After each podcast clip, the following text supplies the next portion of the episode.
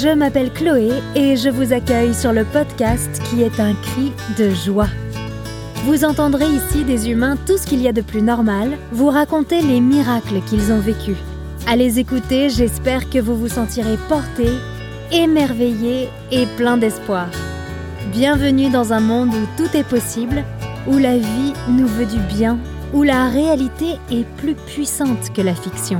Un monde où il fait bon vivre et qui se trouve être le nôtre. Mais oui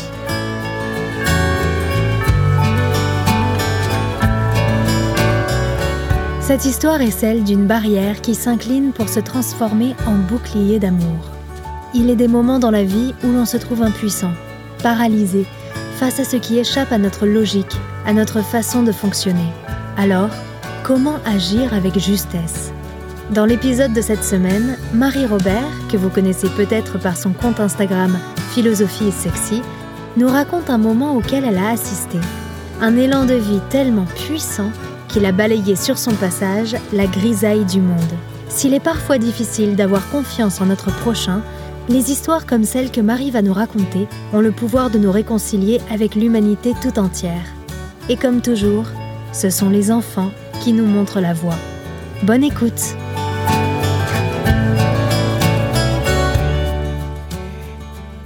Bonjour Marie. Bonjour Chloé. Je suis absolument ravie et aux anges de t'accueillir dans le podcast. Mais oui, merci du fond du cœur d'être ici. Merci à toi. Euh, je suis ton travail depuis euh, bah, le début d'Instagram, je crois. Enfin, je pense que je suis arrivée euh, assez rapidement dans la boucle.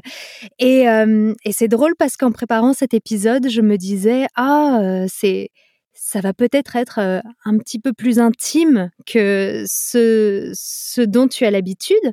Puis après, je me suis dit, mais non, pas du tout, parce que tout ton travail est déjà très intime. Donc, donc c'est juste dans la continuité, une nouvelle facette de Marie Robert. Et à ce sujet, est-ce que tu veux bien commencer par te présenter, s'il te plaît? Mais avec grand plaisir. Alors c'est effectivement c'est toujours un peu délicat de se présenter, euh, d'autant plus quand on a différentes casquettes comme moi, et d'autant plus que une présentation c'est toujours un choix euh, narratif. Donc je dirais effectivement que je m'appelle Marie Robert, que je suis euh, une transmetteuse au sens très très large du terme, puisque le fil conducteur de toutes mes activités c'est vraiment l'enjeu de la transmission. D'abord la transmission à travers le professorat, puisque euh, moi je suis euh, professeur de philosophie, je l'ai été à la fac, je l'ai été au lycée, je l'ai été dans des ateliers philo, j'ai eu des élèves de 3 ans à 23 ans. Ma deuxième casquette, euh, c'est créatrice d'écoles, d'écoles Montessori. J'en ai une à Marseille, une à Paris, une à Clichy. Alors évidemment, c'est aussi de la transmission, mais avec euh, une perception un peu différente, puisqu'il s'agit vraiment de, de se dire, euh, de penser ces écoles comme des laboratoires pédagogiques. Quels outils on a envie de donner aux enfants euh, de demain donc il y a cette dimension qui est, qui est, presque très responsabilisante, mais aussi une dimension entrepreneuriale parce qu'il faut aussi guider des équipes, les épauler, créer vraiment des écosystèmes qui fonctionnent. Il s'agit pas juste de dire je crée une école, créer une école, tu crées un monde en fait. Donc c'est voilà une, une, une aventure très globale. Et puis, je dirais que la dernière casquette, c'est une transmission euh, qui est plus de remettre euh, de la philosophie pratique dans toutes nos sphères. Donc, aussi bien sur Instagram, euh, j'écris un post tous les matins, voilà, un partage tous les matins, que dans des podcasts, que dans des livres et je vais bientôt publier mon quatrième livre. Et en fait, ça paraît un peu éclaté, un peu je fais 20 milliards de trucs, mais en fait, le, le, le nerf est transmettre, transmettre, transmettre. Et donc aujourd'hui, bah, tu vas nous transmettre euh, une histoire qui t'est arrivée que tu appellerais miracle. Parce que dans ce podcast, on parle de miracles, il s'agit de leur donner une vie, ou en tout cas peut-être une seconde vie. Et dans ce but, j'aimerais qu'on constitue toutes les deux euh, l'acte de naissance de ton miracle. Et donc, est-ce que tu pourrais commencer par nous dire où et quand ton miracle s'est produit alors, je peux tout à fait te le dire puisqu'il s'est produit au château de la Busine. Oh à côté de Marseille, euh, le, château cher à, Marcel Pagnol en 2017. Château de la Busine en 2017. Et donc, qui étais-tu avant que ce miracle ne se produise? Alors justement, euh, comme je venais de me présenter à l'instant, la transmission a toujours euh, été très présente dans ma vie. Euh, j'étais même toute petite, bien avant de travailler, j'avais besoin de transmettre, besoin dès que j'apprenais un truc, j'avais besoin de le raconter à ma, à ma à ma famille, à mes parents et mon frère. Ça a toujours été très présent. Mais j'avais la, la, la, sensation d'être euh, quelqu'un euh, d'un petit peu, alors le mot est un peu galvaudé, mais euh, comment dire, d'un petit peu différent, d'un petit peu atypique, d'avoir un fonctionnement dans ma tête qui était quand même un peu particulier. Je me suis toujours sentie en décalage. mais mais pas, on, on, est tous singuliers. C'est pas genre moi je suis particulièrement mmh singulière, mais en tout cas c'était ce vécu-là. Et donc, euh, effectivement, j'ai, voilà, j'ai, eu une scolarité euh, qui était plutôt euh, bonne, plutôt réussie. Je suis arrivée en fac de philo, j'étais éblouie par la matière, mais je me sentais toujours un peu déconnectée en fait des autres. J'avais l'impression, euh, alors j'ai la totale hein, du syndrome de l'imposteur, euh, manque de confiance. Moi, je coche l'intégralité des cases. Donc, euh, j'avais l'impression que rien ne serait, euh, comment dire, euh, oui, de, de, que rien ne serait jamais assez en fait, qu'il fallait vraiment que je mobilise plus. Et surtout, j'avais, et, et, et ça va être important pour notre histoire du jour, la sensation de me poser tout le temps la question de bah ce que je fais, euh, je le fais avec conviction. J'adorais mes études, hein, j'avais pas de problème euh, mhm. avec elles, j'adorais, je trouvais ça, je trouvais que la philosophie était une matière mais éblouissante. Mais je me disais comment je vais réussir à le connecter à une réalité? Comment le monde dans lequel je suis, en fait, j'avais besoin, j'avais l'impression que tout était un peu, euh, comment te dire, que tout était un petit peu, euh, tout était décalé. Moi, je me sentais en décalage avec euh, le monde dans, dans lequel j'étais, et je sentais que mes études étaient en décalage avec la réalité. Ouais, ouais, je comprends. Donc j'avais l'impression que tout était un peu décalage sur décalage. Exactement. Peut-être que ça tombe juste. Et donc j'étais un peu cette personne qui comment dire, et, était, euh, j'ai toujours été joyeuse, j'ai toujours été enthousiaste, mais je crois que au fond, j'avais, euh, oui, une, déjà une angoisse existentielle, mais une angoisse qui était renforcée par cette idée de oh là là, mais mais la vie passe vite, euh, on a une enveloppe de temps qu'il faut habiter qui est quand même très courte, et moi j'ai l'impression que je patauge en fait entre tous ces entre tous ces décalages. Donc voilà la mmh. personne à peu près que j'étais. D'accord, d'accord. Et donc, qu'est-ce que tu faisais en 2017 au, château de la Busine? Comment tu t'es retrouvée là ce, jour particulier? D'ailleurs euh, oui, c'était à quelle à quelle époque de l'année? Ah ben je je peux je m'en souviens parfaitement parce que c'était au mois de mars, je dirais aux alentours du 20 mars. Je suis un peu moins bonne dans les chiffres et il faisait très beau, c'était très ensoleillé. D'accord. Voilà. Mais bon, donc pour te raconter euh, le contexte, euh, en fait, je me suis retrouvée au château de la Busine parce que j'étais dans une sortie scolaire. C'était une des toutes premières sorties scolaires que j'organisais en tant que directrice d'école. Donc, en fait, pour moi, c'était un moment déjà euh, assez symbolique parce que euh, justement, euh, après avoir euh, senti tous ces décalages autour de moi, après avoir enseigné la philo à, la fac, et j'ai essayé, tu sais, de, de jouer le jeu de jouer ouais, le jeu. Ouais. ouais bon, j'ai tout compris, les gars. je suis là. Regardez, je, je, peux donner un cours magistral.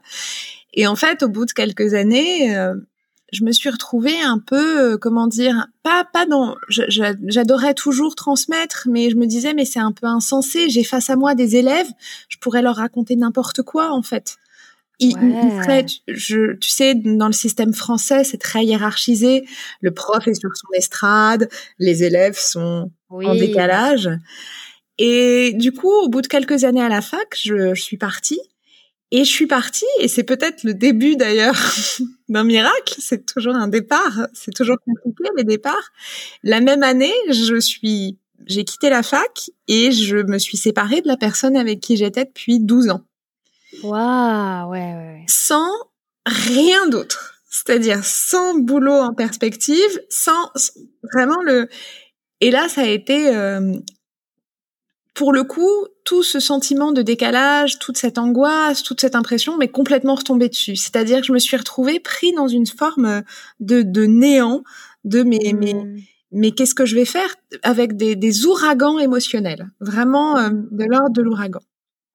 Et puis, euh, première étape justement pour nous emmener au château de la Busine, et puis euh, j'ai démissionné, je me suis séparée euh, voilà à la fin d'une année scolaire. Moi je parle encore en année scolaire, je suis professeur les, les années. Et puis moi je me sépare à la fin de l'année hein, parce que Moi je vais jusqu'au bout. on rêve jusqu'au bout des années scolaires.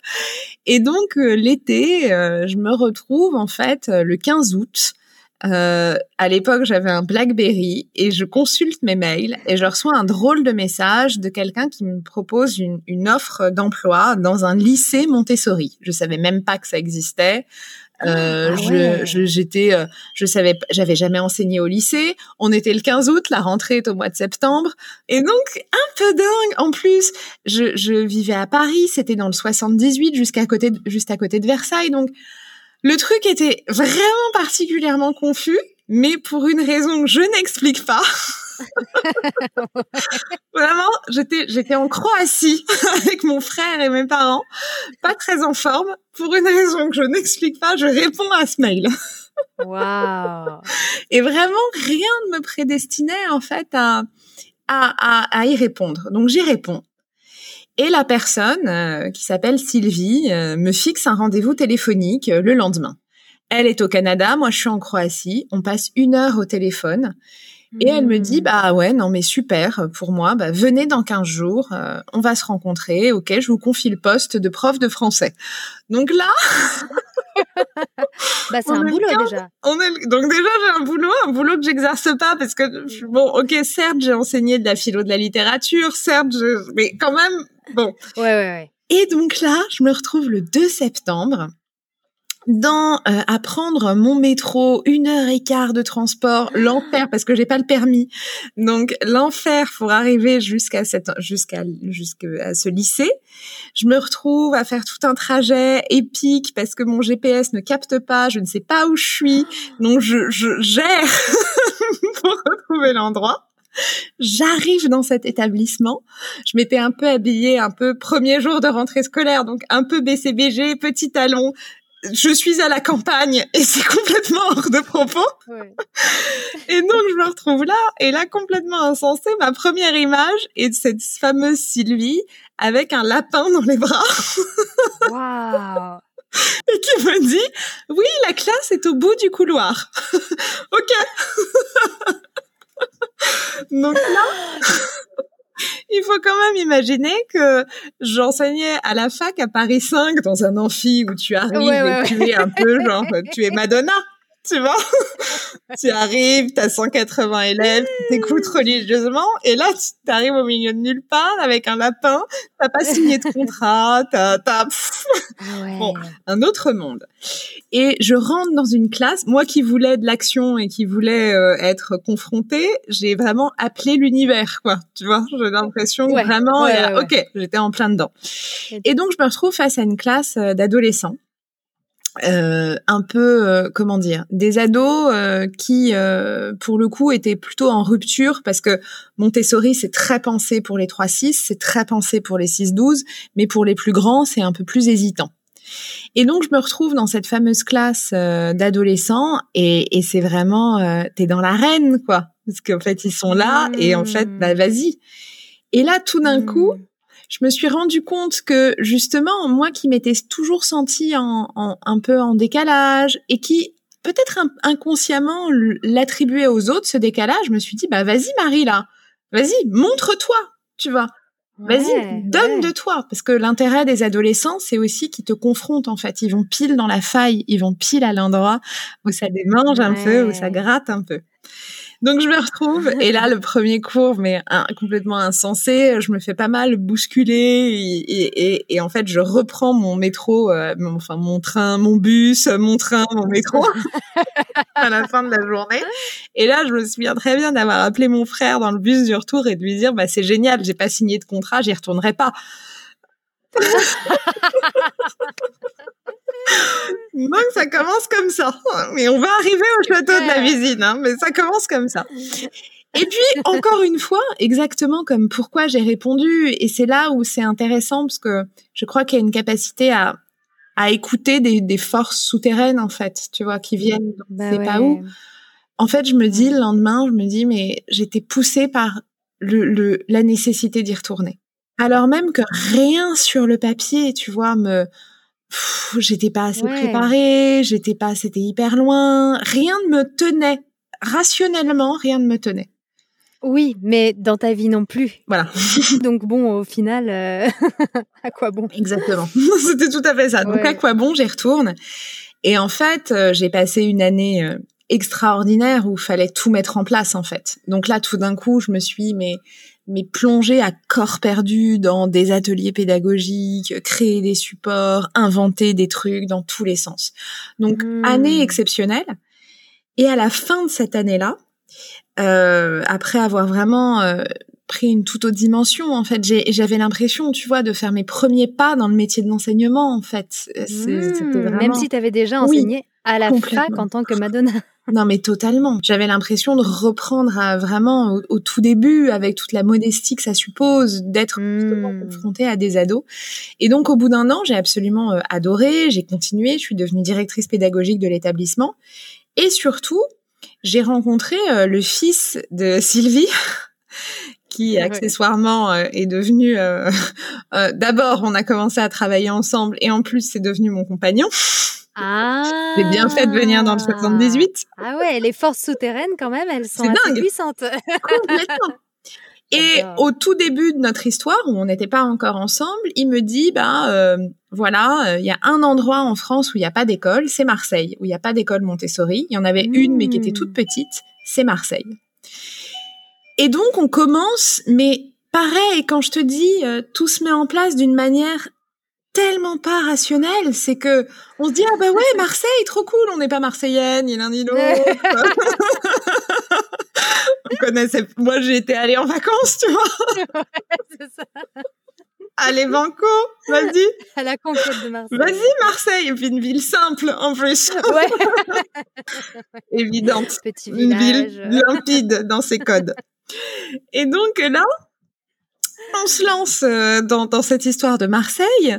Euh, on commence à, à, visiter, on visite des locaux, et puis je crois le deuxième qu'on visite, qui était une ancienne salle de jeu pour enfants, on se dit bah allez banco quoi, c'est là. Et donc en fait, ce qui est drôle, c'est la cette sensation d'être projeté dans la réalité. Et en fait, au fur et à mesure qu'on faisait des trucs absurdes de toute cette aventure qui me semblait absurde, eh bien j'avais l'impression que ce décalage se réduisait un peu. Tu vois C'est ça qui est troublant. C'est que pourtant, c'était vraiment pas censé. Mais tout ce décalage, tout d'un coup, je me posais moins la question. J'avais moins de moments de mélancolie. J'avais moins de moments, tu vois, un peu euh, où, où, où, j'avais cette sensation désagréable de pas avoir les pieds tout à fait au bon endroit. Et pourtant, on faisait vraiment des trucs absurdes parce que peindre 300 mètres carrés tout seul. Euh. Ouais, mais t'étais dans un monde moins codifié aussi à ce moment-là. Complètement. T'avais moins cette, ce miroir euh, en permanence euh, exactement ça. ce qui est considéré normal. C'est exactement ça. Et donc, on se met donc à préparer effectivement les locaux, on se met à recruter une équipe, et, et, en fait, il y a plein de petites choses comme ça qui tout d'un coup s'alignent, et puis on se met à faire des rendez-vous parce qu'une école Montessori, c'est une école donc privée, et donc, on se met à faire des rendez-vous pour avoir des, des, des enfants qui s'inscrivent. Et donc, on reçoit chaque famille. Et normalement, les familles, tu vois, tu, tu prends rendez-vous par mail, tout ça. Bon, on les rencontre dans un chantier total. D'ailleurs, je remercie les parents qui nous ont fait confiance à ce moment-là. Il fallait un peu enjamber des seaux de peinture. Euh, il y avait enfin, vraiment. un peu visionnaire quand même pour. Faut avoir, faut avoir une grosse capacité de projection, tu vois. Et on est un samedi matin, on est en train de ranger. Euh, on a fait une porte ouverte, euh, on est en train de ranger, euh, on n'est plus du tout dans le, enfin voilà, on est on, est que tous les deux quoi. Enfin tu vois, l'école est fermée, le portail est fermé, et là surgit un type qui dit ouais j'ai pas rendez-vous, bonjour un peu familier.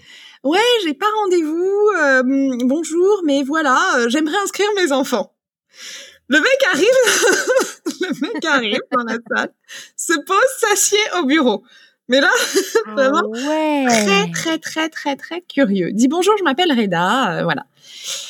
Et là, en fait, pareil, ce type a une telle présence que tu trouves tout insensé, mal poli, euh, enfin tu vois, genre mais enfin, ouais, mais que tu es obligé de le recevoir. Ouais, en fait, il dégage une, une intensité une énergie, tu te dis, OK, je le reçois.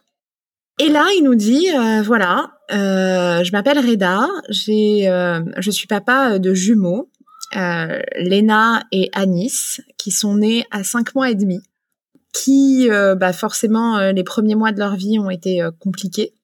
Mmh, mmh, mmh. Et mais voilà, ils vont bien. Euh, Léna va bien, elle a un petit un petit handicap physique et Anis est autiste. Mais moi, je sais que mon fils, que mes enfants, mais mon fils peut être exceptionnel. Et je sais qu'il peut tout apprendre. Et je sais qu'il va l'apprendre chez vous. Waouh, incroyable. Et le type te le dit.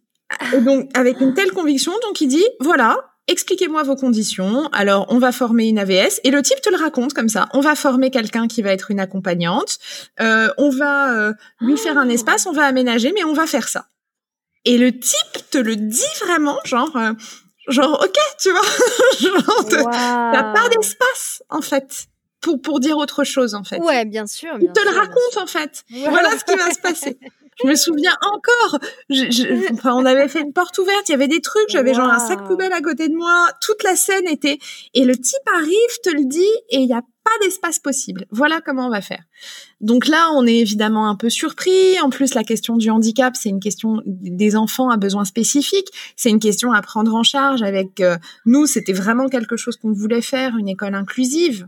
Mais tout d'un coup, tu vois, ça sort de nulle part. T'es en création d'école, tu t'es pas encore Pas rien constitué, tu vois.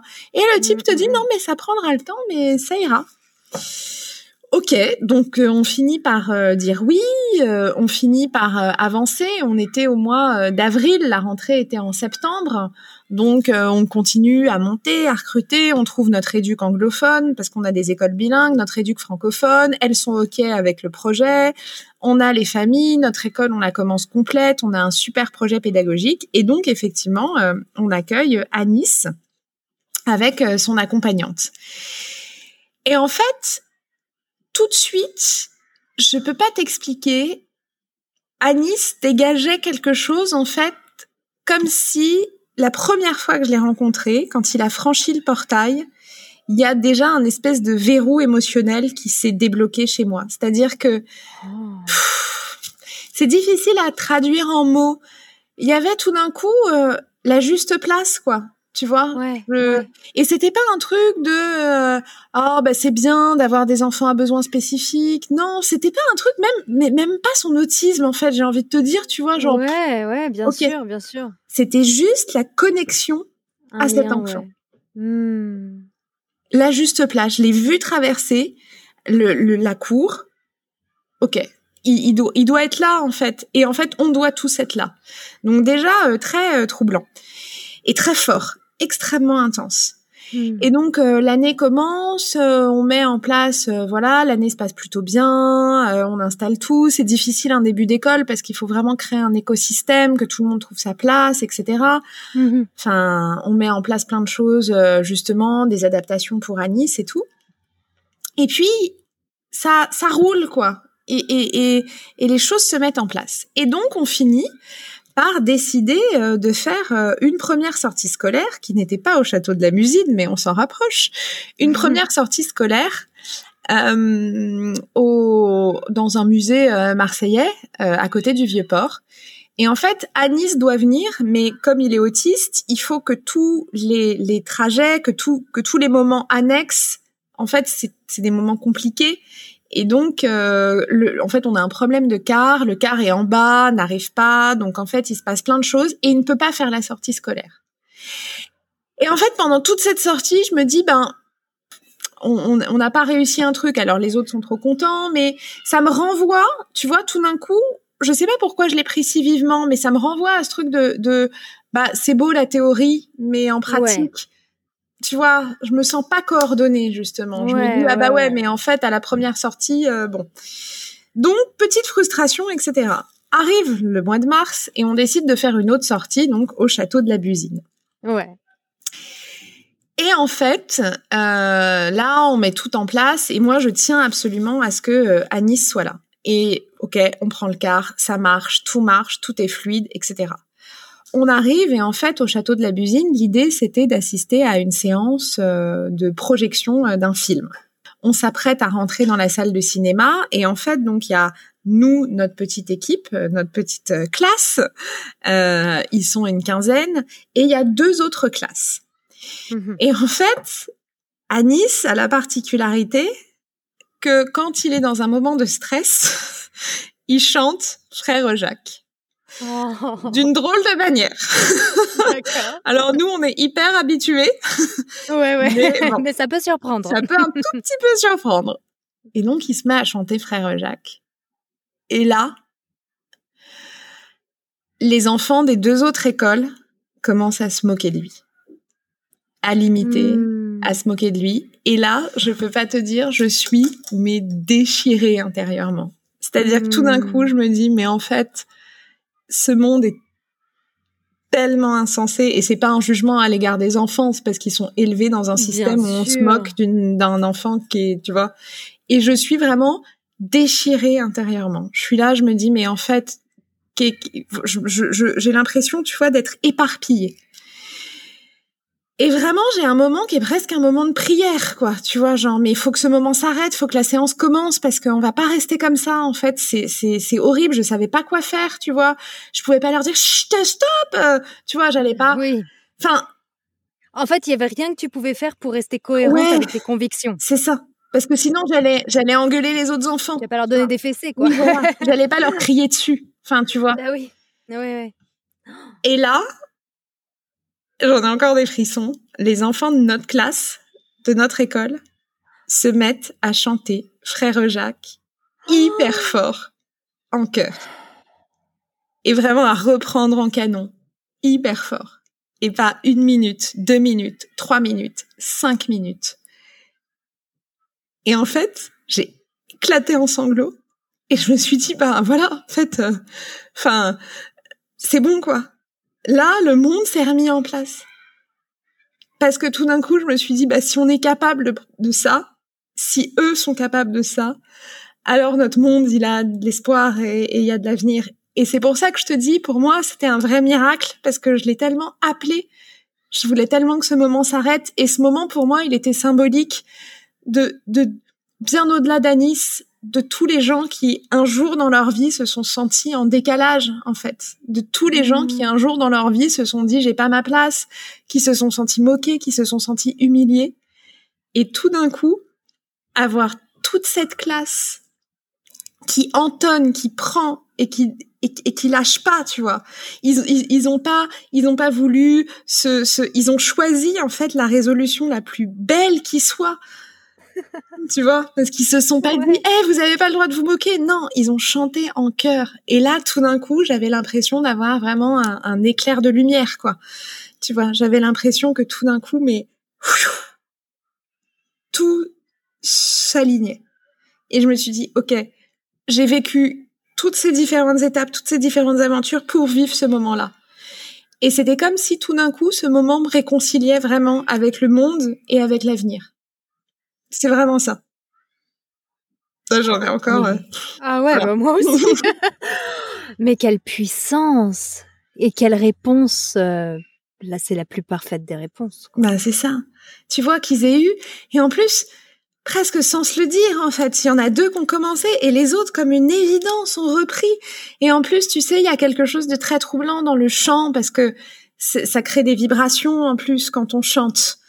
Et du coup, tu vois, on était presque emportés, ils le scandaient, tu vois, c'était vraiment genre euh, la force de regarde, on va on va t'entourer et on va pas craquer quoi. Et on va le faire ensemble et on va traverser ce moment ensemble. Et magnifique. et c'est vrai que c'est irrésistible, donc j'imagine que ah bah, les, ah bah, autres... enfants se sont arrêtés. Évidemment, tout de suite, ils ont été euh, subjugués en fait tu vois, ils, ils, c'était hypnotique, ils comprenaient pas à quoi ils assistaient en fait, tu vois, c'était c'était fou.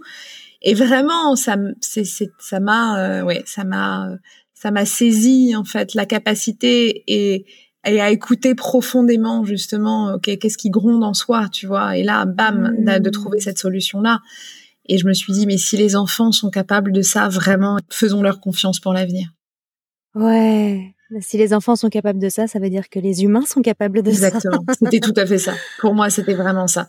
C'était un hommage à, à, à, tu vois, une, une preuve que, que, que cette humanité a mille défauts et, et mille défaillances, mais qu'on peut y voir de la beauté et, et qu'elle est là et qu'il y en a. ah ouais, bien sûr. Euh...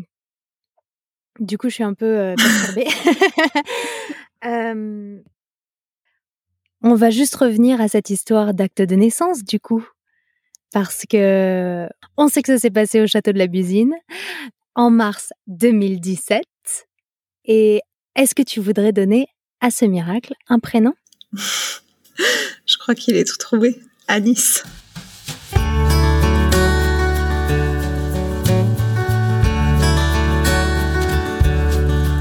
Merci beaucoup d'avoir écouté cet épisode. N'hésitez pas à prendre part au miracle en donnant 5 étoiles à l'émission et en vous y abonnant partout où vous le pouvez. Si vous connaissez une, deux ou trois personnes qui ont besoin d'espoir aujourd'hui, n'hésitez pas à leur partager l'épisode si lumineux, si joyeux de Marie. Je salue Sylvie, par qui tout a commencé ou recommencé, et j'embrasse Reda, Léna et bien sûr Anis. Hasard du calendrier, la fête des Anis, c'était hier. Alors, bonne fête Marie aussi, je la remercie évidemment pour sa générosité et sa confiance. Et puis vous tous qui nous avez rejoints cette semaine, j'espère vous retrouver pour les prochains épisodes. D'ici là, n'oubliez pas que dans la vie, tout est possible, même le meilleur.